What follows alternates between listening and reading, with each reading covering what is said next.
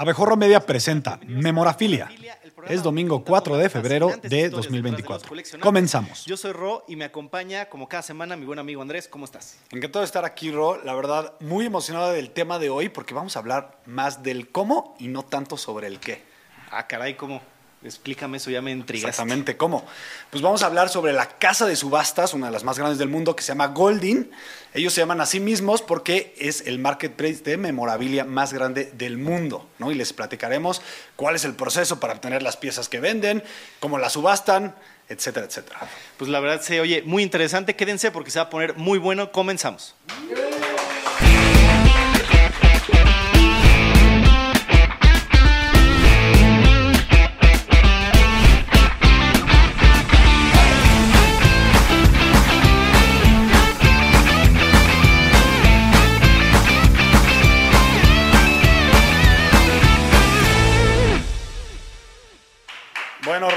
decíamos, pues Goldin es una de las casas de subasta más grandes del mundo. Y algo que los destaca, Ro, eh, de los demás, es que han tenido muchas piezas muy caras en la historia de la memorabilia, ¿no? Y ellos mismos han roto sus propios récords casi casi eh, en cuanto a, a sus- los precios de ciertas piezas que manejan, ¿no? Exactamente, Andrubis. Este ya es un tema popular gracias a que este show tiene un reality, ¿no? Como ya muchas cosas que actualmente les tienen que hacer su serie, ¿no? Que se llama El Rey de los Coleccionables y justo ahí cuentan que en un mes anterior a la grabación de, de esa serie, inclusive vendieron más de 40 millones de dólares en memorabilia. O sea, ve ese número, ¿eh? Aquí no, hablamos números altos muy, muy seguido. Y primero, obviamente, tenemos que hablar de su fundador, que se llama Ken Goldin, ¿no? Un renombrado subastador eh, con más de 30 años de experiencia, Ro, y ha convertido su profundo interés de coleccionar recuerdos deportivos en un gran negocio. Se ve muy contento, la verdad. Exactamente, lo pueden ver acá con, con toda su lana, ¿no? Desde, eh, desde joven, Goldin tuvo eh, esta idea de, bueno, más bien esta pasión de ser fanático de las tar- sobre todo de las tarjetas de béisbol y otros artículos coleccionables, más teniendo que ver con los deportes. ¿no? Ñoñazo, ñoñazo como... Velo. sí, pues sí. Velo, ¿no? Ahí con. Shaq. Eh, transformó su pasión en realidad al lanzar Goldin Action. ¿Será que lo decimos así por envidia? Seguramente. No, porque somos ñoños. Exactamente, También. exacto. Eh, y bueno, como ya lo dijimos, esta casa de, especializada de objetos de colección y recuerdos deportivos. Eh, y bueno, yo, yo creo que sería nuestro sueño, ¿no? Obviamente tener una sí. casa así de subastas. Y ahora el patrimonio del señor Ken Goldin supera los 50 millones de dólares, ¿no? Ay, ahí tranquilo, ¿no? Pero yo creo que más que el dinero es que está haciendo mucho dinero con ese negocio que le apasiona desde niño. ¿no? Exacto, y, lo padre de, este cuate es que más allá de solo el negocio, pues ha utilizado su carrera también para eh, ayudar, tiene fondos eh, en diversas organizaciones benéficas, una asociación notable que es la, eh, con la exestrella, la exestrella de la NFL, o sea, Emmitt Smith, el ex corredor de los Cowboys, para apoyar a, a Pat y Smith eh, Charities, que es esta fundación de, justamente de, de Emmitt Smith, como tutoría, eh, tutoría y capacitación y liderazgo para niños desfavorecidos. ¿No? El único cowboy de los pocos que sí me cae bien y respeto. ¿Sí? Sí. bueno, pues bajo liderazgo, bajo, per- perdón, bajo liderazgo de Goldin, Goldin Action ha experimentado un crecimiento, ya más allá de lo que hace en, en beneficio, notable. Los ingresos de esta empresa RO se han disparado de casi 20 millones de, de dólares en 1989 hasta 300 millones de dólares en 2022. Dios mío. Bueno, y como esta función, eh, es, cómo funciona más bien esta casa de subastas, eh, pues es muy sencillo. Tiene gente especializada que escautea, así que como en los deportes, está viendo ahí en el mercado, son unos cazadores. Sus relaciones. Y, y por, bueno, también obviamente la- ya ah, tiene muchos amigos importantes, ¿no? Ajá. obviamente, en todos los aspectos. Y por medio de esas relaciones buscan la industria atrayendo clientes que quieran vender esas reliquias, ¿no? Entonces, oye, ¿qué traes por ahí? Oye, este ya como que tiene mucho polvo y te estorba, ¿no? Exactamente. Y entonces ya por medio de su página web y sus oficinas empiezan a gestionar eso, ¿no? Tienen lo que, lo que estaba diciendo, especialistas de cada tema que van y buscan esos cazadores que estaba mencionando. Ahorita Y- hablamos más de ellos. Y, justamente, no nada más por las relaciones, sino que ellos ya se, están, se meten a investigar por todos lados, ¿no? En internet, en foros, y justo van y hacen un pitch para vender las piezas a sus- de sus clientes, ¿no? Entonces, oye, a ver, traes esto, vamos a venderlo, te, te te va a ¿Cuánto quieres? ¿Cuánto te puedo Porque dar? si tú lo vendes, te, te van a ver la cara. Entonces, mejor déjanos Exactamente, creo que es parte del pitch. Sí, claro, Sí, es sí, para, sí. nosotros somos los profesionales, vamos a, a vender eh, esta, esta cosa que tienes que ya te estorba, ¿no? Y obviamente el pitch tiene que ver con cuánto dinero le ofrecen, ¿no? Exacto, ¿no? Es- le, prometen, ¿no? Le dicen, oye, esto lo estamos viendo, esta tacita original de abejorro, y Después de todos los procesos que pasan también de ellos que tienen, Es- pues ya te dicen, te la ofrecen. podemos vender en varios Exacto, miles, ¿no? Exactamente. Y por ejemplo, hicieron una subasta especial para el aniversario número 75 del debut de Jackie Robinson, cuando rompió la barrera del color en las ligas mayores en 1947.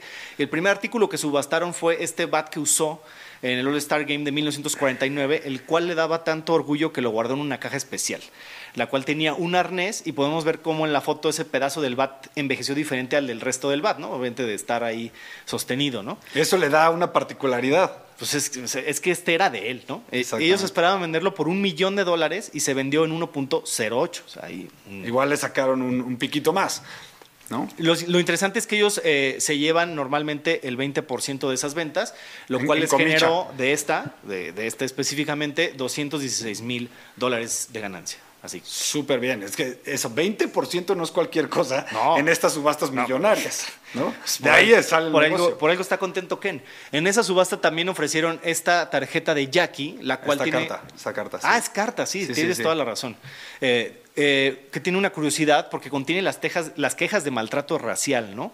Eh, según eh, The News de Patterson, Nueva Jersey, Robinson recordó a la audiencia el asesinato en masa de, en masa de judíos durante la Segunda Guerra Mundial, pero dijo durante los años del comercio de esclavos, pues las, estim- las muertes estimadas eran de más de 140 millones. ¿no? Sí, o sea- está ahí él ahora sí que desahogándose y diciendo, sí, ustedes se quejan de lo que pasó en, la segunda, en el holocausto, Ajá. pero durante tantos años de esclavitud murieron pasó todo eso. mucho Entonces, más Él esclavos, siempre, ¿no? obviamente, con ese mensaje, ¿no?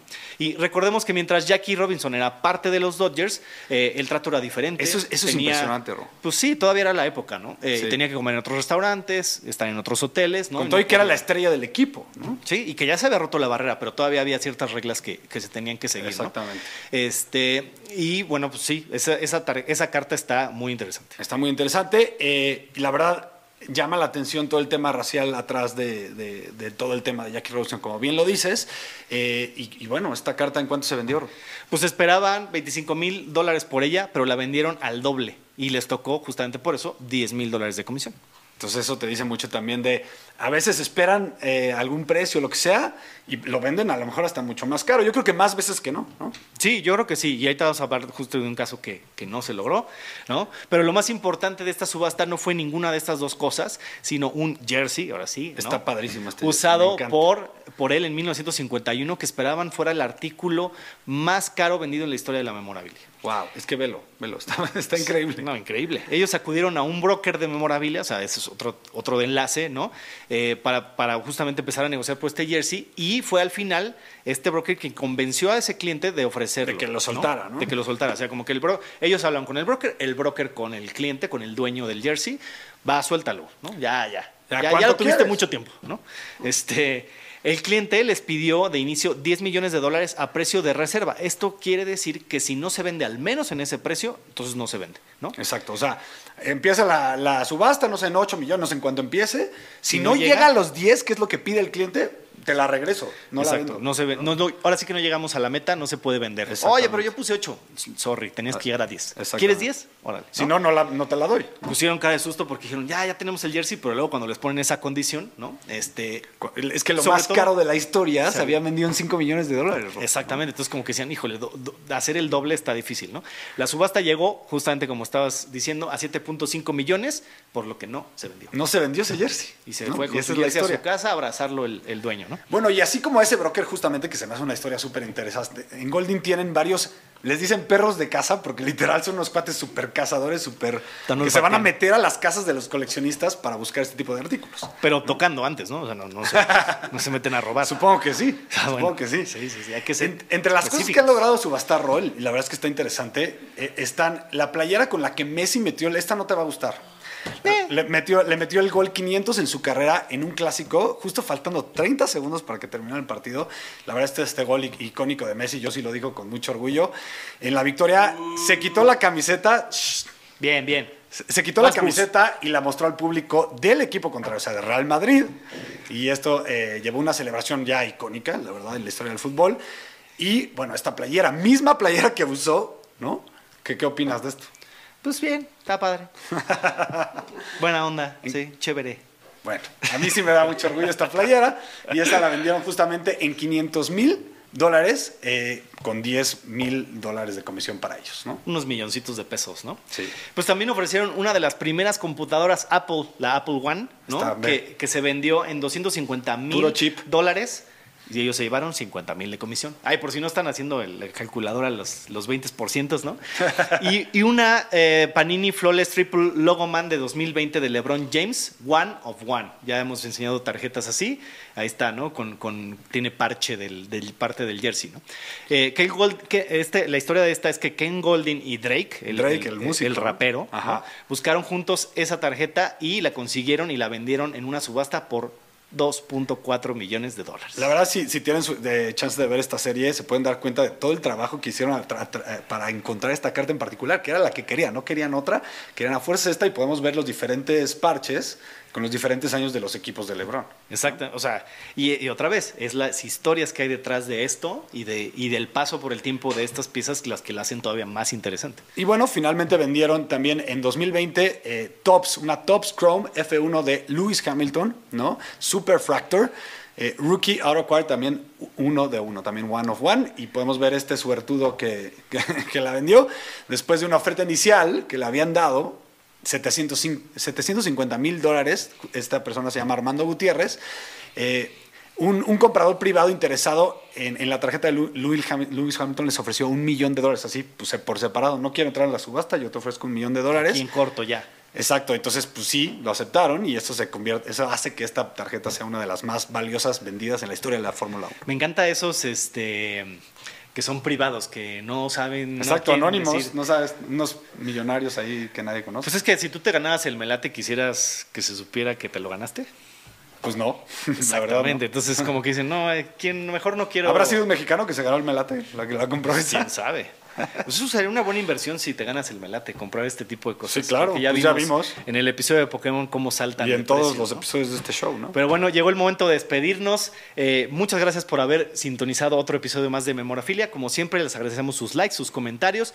No olviden suscribirse y seguir a Bejorro Media en todas las redes. A mí me encuentran en todos lados como Ro Ibarra. A mí me encuentran como Andrubis en Instagram y como Andrés Ornelas H en X. En X, antes Twitter. Exacto, nos vemos Bueno, hasta la ahora próxima. sí, nos vemos la próxima. Gracias, producción.